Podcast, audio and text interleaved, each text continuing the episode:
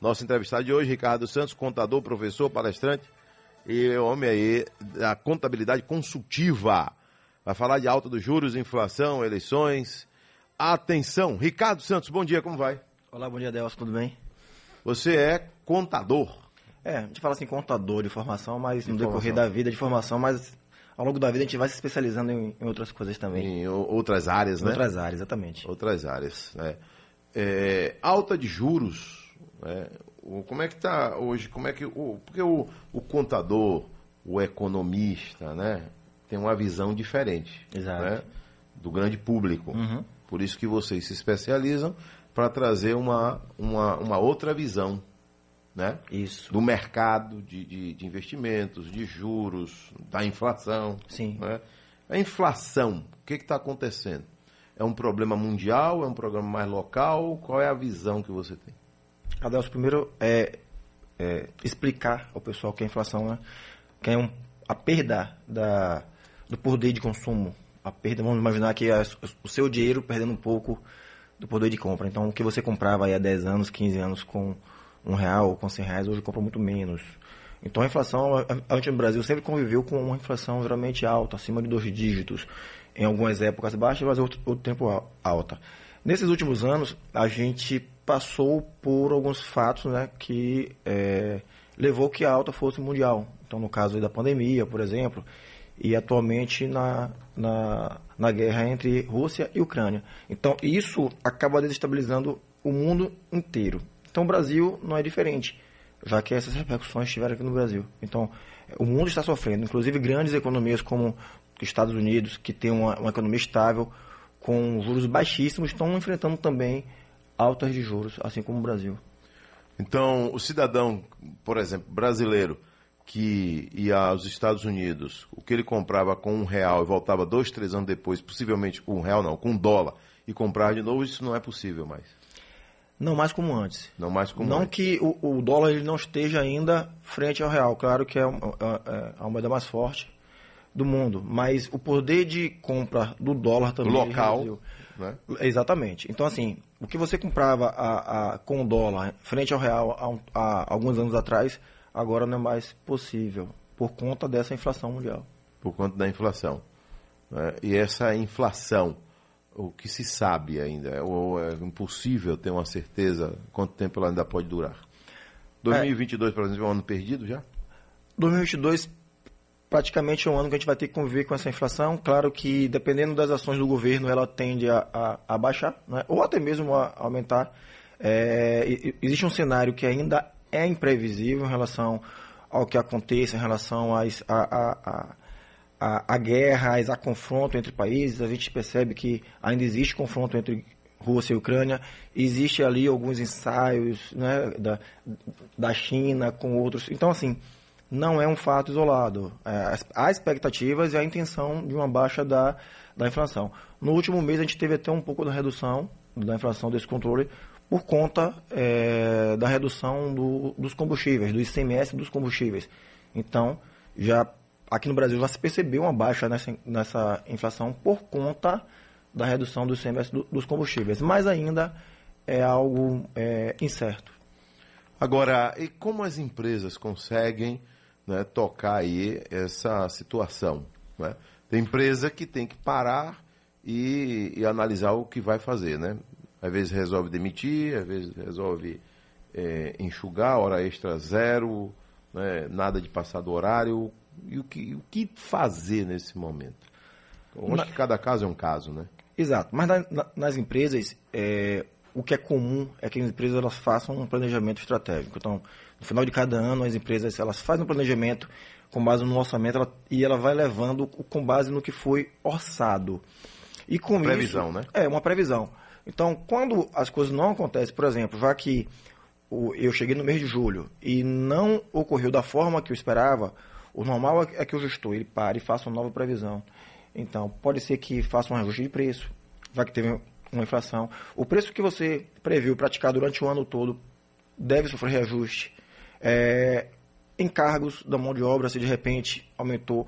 O, o custo de combustível ele aumenta o preço do frete, que é o principal transporte aqui, o, o, o frete rodoviário. Então, isso faz com que outro, os, o preço aumente e as empresas revejam seus, seus custos. Claro que é, um, um, custo maior para a empresa, a empresa repassa aquilo para o consumidor final. Logo, se a empresa não estiver atenta a essas altas, a essas modificações no cenário econômico, ela vai acarretar num prejuízo futuro. A gente está falando praticamente de empresa que presta serviço, né? Mas vamos imaginar aqui uma empresa que vive do comércio, que ela compra e vende, compra e vende. De repente ela compra hoje por um preço, mas ela vendeu ontem o que estava no estoque abaixo do preço que ela comprou hoje. Que ela, que ela comprou hoje. Então isso é preciso também ter muita atenção, né? Há essa possibilidade. O que acontece? É, quando ela compra ontem com preço antigo, ele também se mistura com o estoque que vai existir. Então aquele, aquele estoque que vai existir de outras compras, ela vai formando um preço, um custo médio. Pode ser que ela é, esteja em vantagem, então ganha ali um, um, pouco mais, né? Naquele momento que ela comprou com, com valor baixo. Acontece isso muito em postos de, de combustível, isso. que tem um giro de estoque muito alto. Ele não fica lá semanas, é questão de dias, o estoque ele, ele já é zerado. Pode ser que ele tenha uma, uma, uma um, um, ganho, porque ele comprou um valor muito abaixo ainda né, e reajustou o preço. Ou pode ser que ele comprou, mas teve um outro momento de preço maior em semanas anteriores. Pode existir as duas coisas. Então, aí o, o, o, contador também não, não para, né? O tempo todo. Não, o contador não para. O contador ele é o, é o profissional que é mais próximo do empresário. É, é muito comum você ver uma empresa sem advogado, sem administrador, sem economista, mas sem contador é quase impossível. É o profissional que está perto do micro e do pequeno empresário. E o empresário precisa contar sempre com, com o contador, porque mudou o cenário, muda o jogo. Ele precisa agora se, se readequar. Olha, contador, meu cenário agora é esse, meus custos são esses, o que, é que, gente, o que, é que a gente vai fazer aqui? Porque a, a Delcio, aquela, aquela, é, aquela impressão que o contador só fala de impostos. E não é isso. Não é isso. O, não. O empresário ele pode contar muito mais com o contador na gestão. De verdade, o contador é muito mais para a gestão do que para impostos. Só que, infelizmente, no Brasil, pela complexa carga tributária. Criou essa, essa cultura. Criou né? essa cultura. E aí fica parecendo que o contador ele só pode ser só procurado para fazer um, um, imposto ou quando se fala no assunto de imposto de renda e ou tal. Ou para resolver uma bronca junto à receita. é, geralmente a gente resolve broncas, porque como nós somos profissionais que mais entende da, da, da legislação, acaba que nós somos esse, esse escudo aí para, para as empresas. Então é esse profissional que lida no dia a dia, que com essa legislação, que com essa burocracia que o governo nos impõe, o, o, o Brasil ele perde muito, muitas horas do, do, do ano só para atender a burocracia do governo, são exigências, licenças desnecessárias, e você busca licenças e você não, não tem, você procura um alvará, um alvará que demora muito tempo, isso gera um atraso na geração de renda. As empresas elas precisam é, funcionar imediatamente. Então, quanto fica 30, 60 dias para liberar uma obra ou para liberar um alvará de, de, de meio ambiente, isso é atraso de renda. A economia tem que girar e rápido. E nós, contadores, ajudamos as, as empresas a, fa a, fazer isso. A destravar, né? Exato. Agora, e, e, quando o empresário se empolga com o faturamento da empresa dele e vai lá e mete a mão no dinheiro como se fosse dele, o dinheiro da empresa? Isso é, um, isso é muito comum, não é o correto, mas é muito comum. O empresário, ele mistura a conta pessoal com a pessoa jurídica, ele não sabe diferenciar e há uma, uma tendência de ter um descontrole quando ele faz isso. Então, o ideal é que o empresário ele tenha. Não é que ele não possa é, ter sua remuneração, mas não pode ser. o caixa da empresa não pode ser um caixa eletrônico dele, né? A todo momento, é, tirar recursos para suprir as suas necessidades pessoais. Então, o correto é uma contabilização bem feita. No final, quando você tem a receita menos despesa, no final você tem um lucro. Desse lucro, o empresário ele pode ser remunerado desse lucro, o empresário ele pode colocar na sua pessoa física, inclusive hoje ainda no Brasil, sem tributação, Adelso, que é uma grande vantagem para o empresário. É que esse lucro no final não tem nenhum tipo de incidência tributária, é uma grande vantagem, inclusive, da, da legislação. Não, só chamando a atenção, não posso confundir esse lucro com o salário do empresário, que é o Prolabore. Ah, sim. Dona Joana, ela está ouvindo a gente lá em Aporá e ela quer saber o que, que significa prolabore. Pronto, dona Joana, ótima pergunta nesse contexto da remuneração do, do, do empresário. Imagine que se o sócio, o, o, o empresário, ele não tivesse na empresa fazendo aquela, aquelas operações, fazendo o que ele faz, hum. teria que ter alguém. Então, se ele não estivesse fazendo, é, gerindo a empresa, é, administrando a empresa, teria que ter alguém administrando a empresa. Logo, o Prolabore, ele é o salário do administrador da empresa, que pode ser o sócio ou não. Geralmente é o sócio, é o empresário, é o dono da empresa, mas pode ser um administrador profissional. Então, esse salário, o Prolabore, é porque o administrador, vamos chamar de dono da empresa, tá, de sócio, Sim. ele está na empresa fazendo a gestão da empresa. Certo. E quem é que determina o salário dele? É a consciência dele, já que ele é o dono do negócio? Essa é uma ótima pergunta, porque tem vários empresários que eles não, eles não mensuram corretamente e aí vem essa, essa mistura de, de patrimônio, né? É. Pegando o que é da empresa. O ideal é que ele é, faça o seguinte: se eu, não, se eu não tivesse nessa posição, eu pagaria quanto para um profissional fazer o mesmo que eu faço? É 5 mil reais que eu pagaria um profissional? com a minha formação, com a minha capacidade de gerar riqueza para a empresa, com minha é, influência, assim, comigo tudo bem. Então, com as horas que estou ali. Com as né? horas que eu estou ali dedicadas, seria 5 mil. Pronto, esse é o Prolabore. Agora, assim, algumas vezes a empresa ela não consegue pagar aquilo que o sócio quer retirar. É. Ah, eu quero te retirar 5 mil, mas a empresa não tem capacidade de pagar 5 mil. E há casos contrários também, né? E há casos contrários. Que o cara vê que a empresa pode pagar ali 100 mil, ele não vai tirar 100 mil. Ele não, exatamente. Esse caso contrário é até mais prudente. Agora, o que é mais comum, Adelson, no mercado, são empresas com insuficiência de pagamento aos sócios. Então, o sócio acaba retirando mais. Por quê? Porque geralmente ele não tem uma contabilização. O que é uma contabilização, pessoal? É quando você pega todos os fatos da empresa. A empresa comprou, a empresa vendeu, a empresa recebeu, pagou juros. Pega tudo isso que, que ocorre e escritura. O, o, contador ele coloca, ele, ele faz um, um, um, demonstrativo chamado DRE demonstrativo de resultado. Tá? Um do exercício do período. Hum.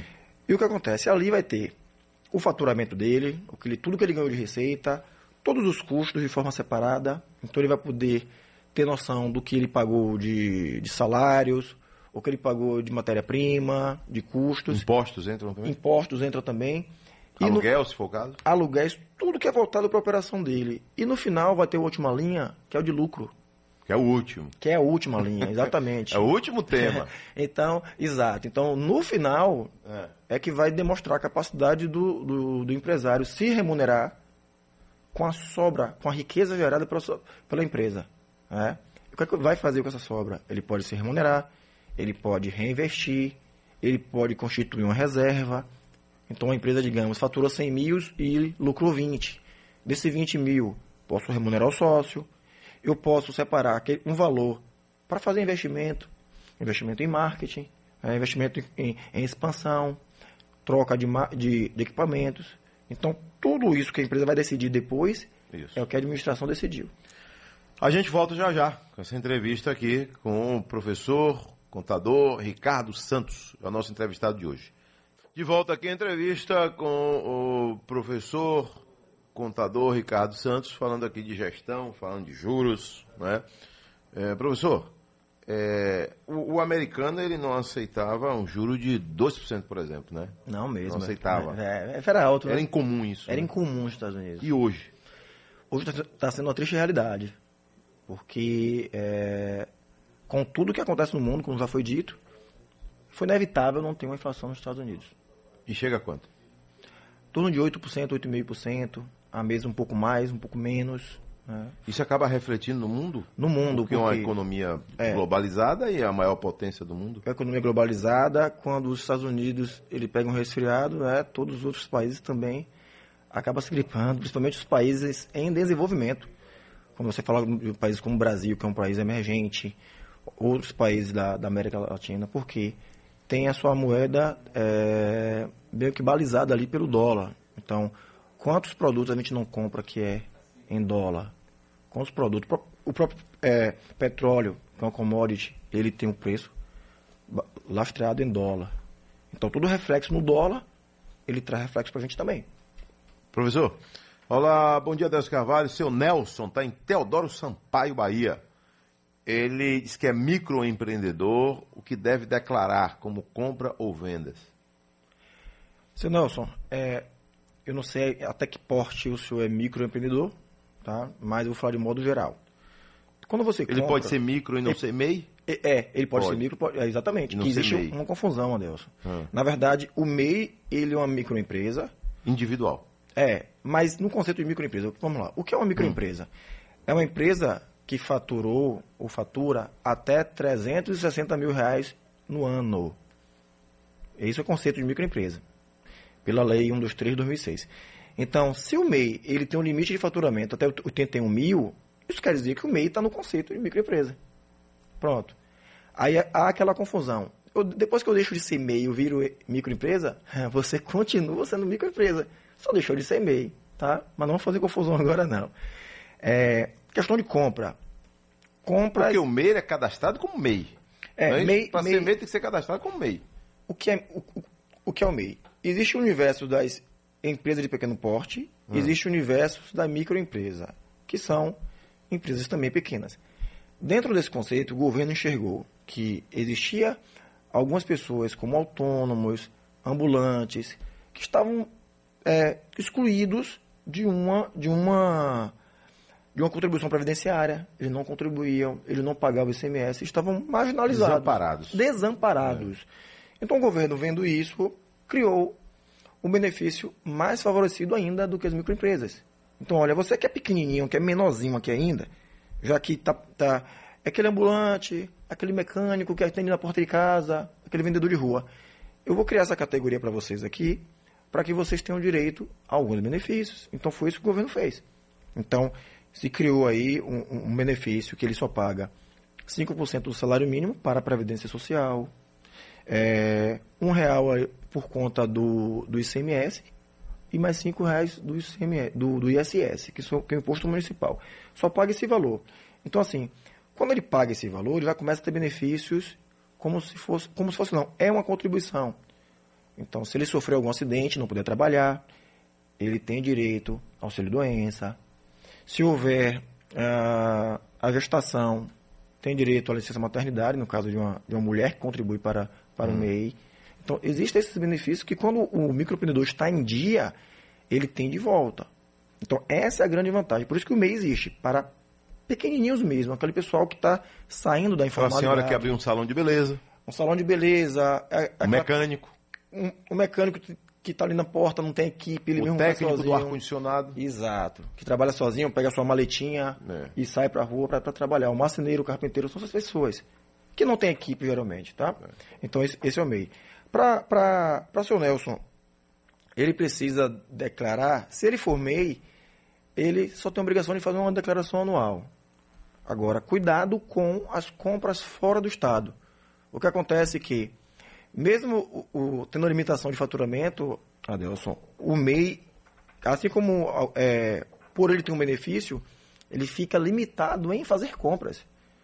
Ou seja, você é MEI, mas você não pode ultrapassar o limite de, de 20% do, do seu faturamento em Ou compras. seja, você também tem as suas responsabilidades. Tem responsabilidade. Vamos indicar o seguinte: se você compra mais do que você vende, isso indica o quê? Ou uma sonegação, né? Porque você está comprando e não está vendendo, só está estocando. Ou existe ali é, uma necessidade de você se desenquadrar, sair do MEI e ir para uma categoria que, que te atenda. Então vamos lá. Se, o, se, se o, a proposta do, do, do governo na criação foi que as empresas, que esses pequenos crescessem, se você começa a estourar o faturamento, você, você precisa agora. Você cresceu. Você cresceu. Que bom que você cresceu. Dê graças a Deus por isso. Exatamente. Seu esforço foi você crescer. Claro. E é a hora de mu- mudar de categoria. A hora de mudar. Então não é, não é nada ruim isso. Pronto. Professor, um abraço, viu? Felicidades aí, tá? Ricardo Santos, pelas suas explicações aqui no nosso programa. Valeu, Delcio. Obrigado. Então, um bom dia. Bom dia.